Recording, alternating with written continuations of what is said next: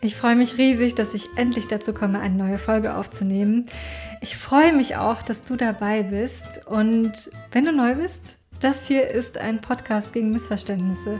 Für alle, die mehr über Islam und Muslime wissen möchten, vielleicht nicht so richtig wissen, wo man da am besten anfängt mit Lesen und eigentlich auch nicht so direkt mit Details überflutet werden wollen, ist es hier also so eine Art grober Einstieg, Blick durchs Schlüsselloch, nenn es wie du es willst. Genau, heute geht es um das Thema Hadith und Sunnah. Was ist das eigentlich? Gibt es da Unterschiede? Ähm, aber bevor wir damit richtig einsteigen, mach's dir erstmal bequem, hol dir was Warmes zu trinken. Denn heute wird es tatsächlich mal ein bisschen detaillierter, ganz einfach, weil Überlieferungen wohl mit am häufigsten das sind, was in öffentlichen Diskursen ja für Aufregung sorgt und was auch tüchtig verwurstelt wird und aus dem Kontext gerissen wird. Nichtsdestotrotz sei hier betont, es ist nur ein Blick durchs Schlüsselloch. Man kann das alles viel komplexer und tiefer erklären. Ich versuche es wie immer so einfach wie möglich zu machen. Wenn du trotzdem noch Fragen hast oder das Gefühl hast, dass ich irgendetwas missverständlich ausgedrückt habe, dann schreib mir einfach gerne auf Instagram. Ich freue mich über Rückmeldungen. Vorab noch ein kurzer Fahrplan. Worum geht es heute? Was ist Sunnah? Was ist Hadith? Sind die überhaupt wichtig? Und dann, was mache ich eigentlich, wenn ich eine Überlieferung lese oder höre und ich verstehe die nicht oder finde die irgendwie problematisch oder ich reg mich vielleicht sogar richtig darüber auf? Was mache ich dann? Aber der Reihe nach. Was ist ein Hadith? Das ist eine Überlieferung über etwas, was der Prophet, Friede und Segen sei mit ihm, getan oder gesagt, aber auch nicht getan und nicht gesagt hat.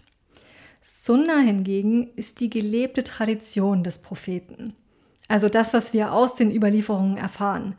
Betonung liegt hier auf gelebt. Im Umgang mit Überlieferungen geht es also nicht darum, eine herauszupicken, um dann irgendetwas zu behaupten, sondern vor allem auch darum, die gelebte Tradition nachzuvollziehen.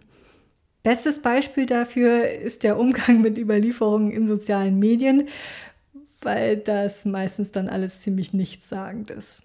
Also vielleicht, um das Ganze zu veranschaulichen, wenn ich schreibe, Montag esse ich einen Apfel, dann ja, weißt du, dass ich an irgendeinem Montag einen Apfel esse. Du weißt nicht, wie oft ich das mache, ob ich die mag.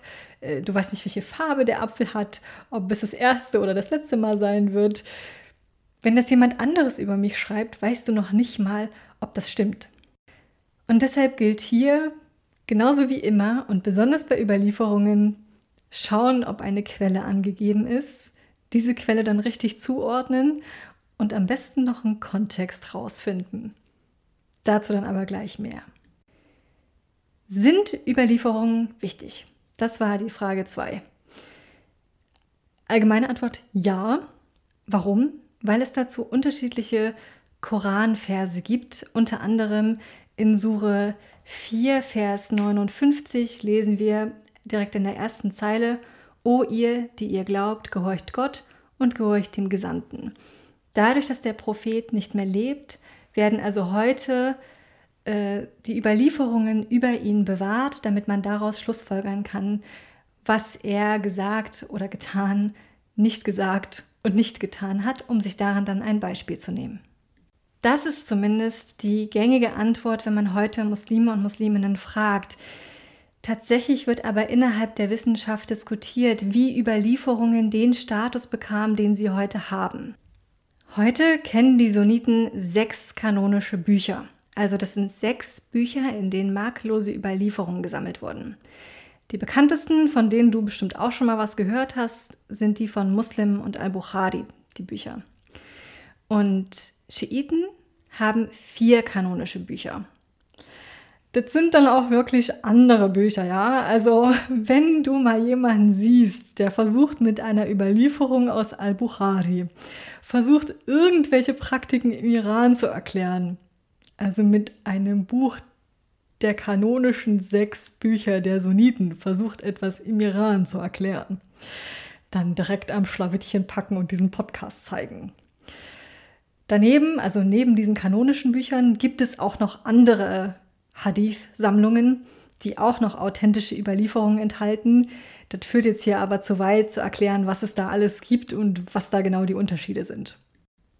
Aus wissenschaftlicher Perspektive ist fraglich, wie ausgerechnet diese Bücher und vor allem die von Muslim und Al-Bukhari nahezu unantastbar werden konnten. Also ich hatte ja gerade erwähnt, es gibt auch noch andere Sammlungen und die enthalten auch authentische Überlieferungen, die genau dieselben Kriterien erfüllen wie die, die in Muslim und Al-Bukhari enthalten sind. Diese Überlieferungen wurden dort aber nicht aufgenommen. Dazu muss man dann auch noch wissen, dass der Prophet selbst anfänglich das Aufschreiben von Überlieferungen verboten hat. Da heißt es dann in etwa, schreibt von mir nichts außer dem Koran mit. Wer bereits etwas außer dem Koran schriftlich festgehalten hat, möge es vernichten.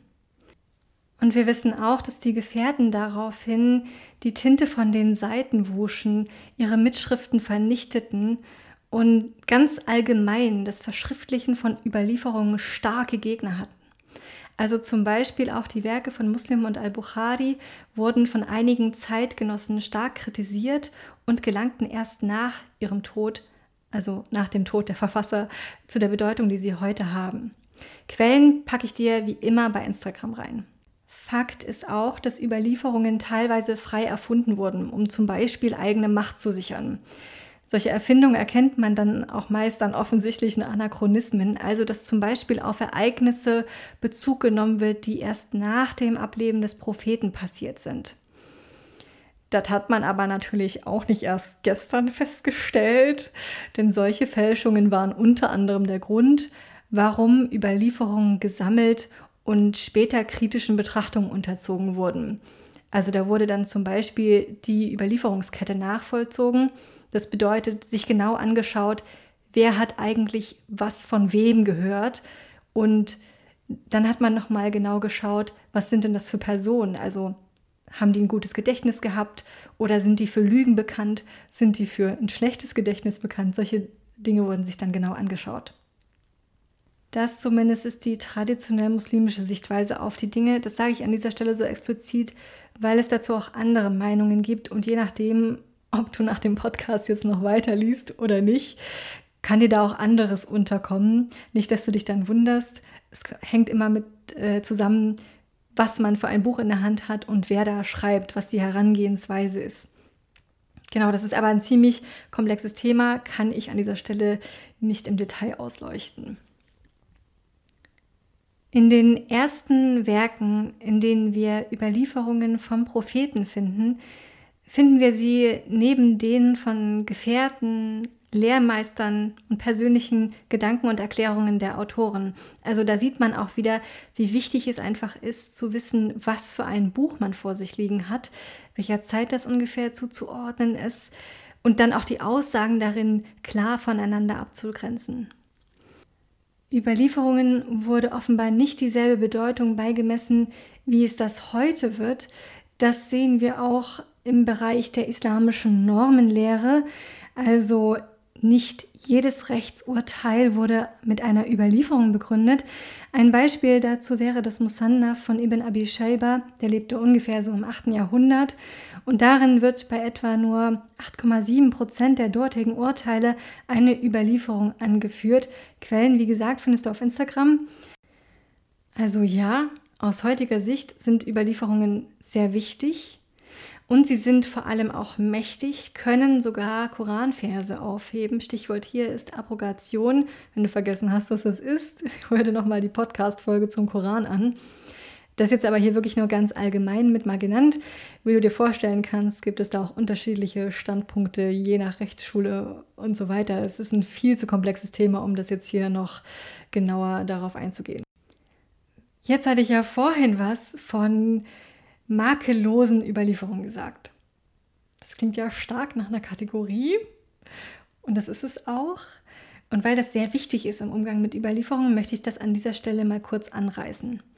Also, ich hatte ja schon gesagt, es wurde irgendwann auffällig, dass Fälschungen in den Umlauf geraten sind und dann wurden die Überlieferungen gesammelt und auf ihre Echtheit geprüft. Also das ist wirklich ganz kurz zusammengefasst. Und dabei sind dann unterschiedliche Kategorien entstanden. Ganz grob gibt es da die, die weit verbreitet sind und das Gegenteil davon. Also die weit verbreiteten gelten generell aus, als authentisch. Um es vielleicht mal ein bisschen anschaulicher zu machen, das kannst du dir wie so ein Baumdiagramm vorstellen. Du hast einen Punkt an der Stelle, wo der Prophet ist, und dann gehen davon ganz viele Striche, Äste ab. Es haben also ganz viele unterschiedliche Personen gehört oder gesehen, was er getan oder gesagt hat. Und das berichten die alle unabhängig voneinander. Und das sind auch so viele, dass es unmöglich ist, dass sie sich alle abgesprochen haben. Das ist dann ein weit verbreit, eine weit verbreitete Überlieferung.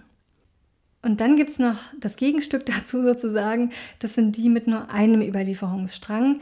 Das heißt nicht notwendigerweise, dass es nur eine Person erzählt, aber es heißt auf jeden Fall, dass die Gruppe nicht groß genug war, dass es als weit verbreitet gelten kann. Und es heißt auch, dass es nicht ausgeschlossen werden kann, dass die Personen sich vielleicht doch abgesprochen haben. Das sind also die mit nur einem Überlieferungsstrang. Und weil es da sozusagen nicht direkt offensichtlich war, dass es keine Fälschung sein kann, hat man da nochmal genauer hingeschaut und die dann nochmal unterteilt. Jetzt alle Kategorien im Detail durchzusprechen, führt zu weit. Die wichtigsten sind gesund, was auch als authentisch oder makellos übersetzt wird, und schwach. Also genau, da gibt es dann verschiedene Anforderungen dafür. Das führt aber an dieser Stelle zu weit. Daran sehen wir, dass Muslime selbst Überlieferungen kritisch betrachtet und auf Echtheit überprüft haben. Wichtig ist an dieser Stelle auch noch anzumerken, dass die überwiegende Mehrheit, um nicht zu sagen fast alle Überlieferungen, solche einstrengigen Überlieferungsketten besitzen. Das sage ich an dieser Stelle so explizit, weil man dann die Kritik an Überlieferungen besser nachvollziehen kann. Also da wird dann zum Beispiel gesagt, wie kann es sein, dass nur eine Person oder eine kleine Gruppe das von dem berichtet, was der wichtigste Mann seiner Zeit gesagt hat. Und dann lässt sich auch besser nachvollziehen, warum zum Beispiel Orientalisten der Meinung waren, dass alle Überlieferungen frei erfunden seien, dass Überlieferungsketten zurückgedächtet wurden. Dementsprechend, da gibt es ja natürlich auch wieder Diskussionen darum, ich habe ja gesagt, ne, komplexes Feld. Ähm, dem gegenüber steht aber zum Beispiel einfach die schiere Menge an Überlieferungen, Details und Abhandlungen darüber, die eine solche Behauptung, dass alles erfunden ist, unglaubwürdig erscheinen lassen. Neben vereinzelten innermuslimischen Forderungen nach einem kritischeren Umgang mit Überlieferungen gibt es auch neue Strömungen, die Überlieferungen ganz verwerfen und deshalb von einigen nicht mehr als Muslime betrachtet werden aber das sei auch nur der Vollständigkeit hier erwähnt, nicht, dass wenn du dann ein Buch in der Hand hast und dann liest, ja, Überlieferungen brauchen wir nicht, sind nicht wichtig und dich dann fragst, warum hat sie in dem Podcast gesagt, die sind wichtig. Genau, also wie gesagt, breites Feld. An dieser Stelle kurz Pause, kurzer Exkurs, weil ich es wichtig finde, das nochmal zu betonen. Nicht, dass hier ein falscher Eindruck entsteht. Auch Frauen haben überliefert. Da gibt es eine berühmte Arbeit von Mohammed Akram Nedwi, der sich mit den Quellen auseinandergesetzt hat und etwa 8000 Frauen gefunden hat, die überliefert haben. Da muss man aber auch sagen, es ist äh, Work in Progress. Also das ist noch nicht abgeschlossen. An anderen Stellen habe ich jetzt schon von 10.000 Frauen gelesen. Da geht es jetzt auch noch genau darum, die Biografien dieser Frauen zu rekonstruieren. Was allerdings schon bis jetzt so festgestellt wurde, ist, dass anders als bei Männern von keiner einzigen Frau bisher bekannt ist, bei einer Überlieferung gelogen zu haben oder etwas erfunden zu haben. Das lasse ich dann einfach mal so stehen.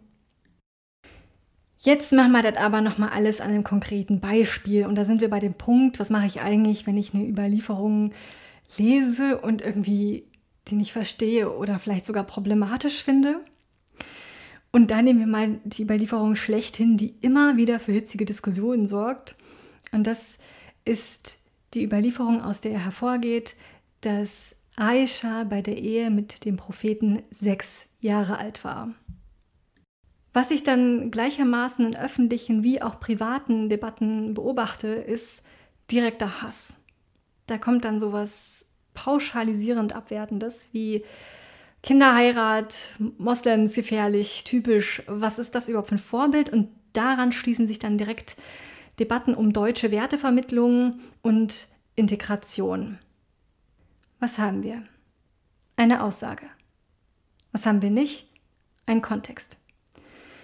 Die meisten wissen nicht genau, was Überlieferungen sind, wissen nicht, wie und warum sie gesammelt wurden, wissen nicht, wie komplex das Ganze ist, haben meistens keine Ahnung von Kategorien, wissen auch nicht, wie sich das Ganze dann auf Glaubens- und Normenlehre auswirkt, wissen nicht, welche Standpunkte es innerhalb der Rechtsschulen und Strömungen dazu gibt, ob es da Meinungsverschiedenheiten gibt, ob es Veränderungen im Laufe der Zeit dazu gibt.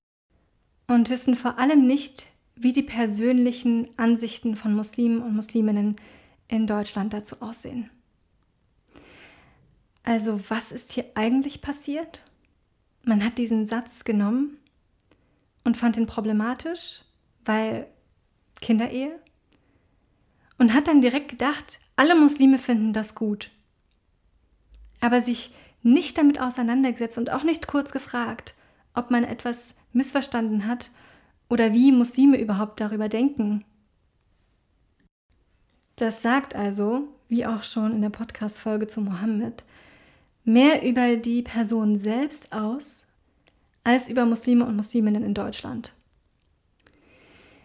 Diese Person, die sich an dieser Stelle aufregt, denkt nämlich meistens mit einer europäischen Brille, die in jährlich genau gezählten und zelebrierten Geburtstagen denkt.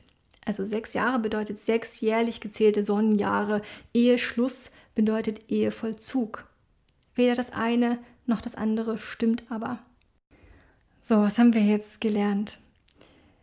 Wir gucken jetzt erstmal auf die Quelle und stellen fest, okay, es ist eine Überlieferung in Al-Bukhari und ist auch als authentisch klassifiziert. Das bedeutet, Muslime selbst haben gesagt, okay, das stimmt. Dann haben wir aber immer noch nicht den Kontext. Das bedeutet, wir müssen uns auch noch die anderen Überlieferungen ansehen. Und dann stellen wir zum Beispiel fest, dass Aisha vor ihrer Ehe mit dem Propheten bereits mit einem anderen verlobt war. Also wenn wir davon ausgehen, dass die Überlieferung authentisch ist, dann kann entweder nicht auf europäische Weise gezählt worden sein oder es war wie in europäischen Königshäusern üblich, Kleinkinder einander zu versprechen. Dann haben wir aber auch noch Berichte zu ihrer Familie beispielsweise. Und so ergeben sich dann aus übrigen Überlieferungen zur Altersangabe ihrer Schwester Rückschlüsse auf das Alter Aishas. Wen das äh, genauer interessiert, der kann sich auch noch meine Videos auf Instagram dazu ansehen oder selbst recherchieren. Es gibt Abhandlungen noch und nöcher dazu, zumindest auf Englisch.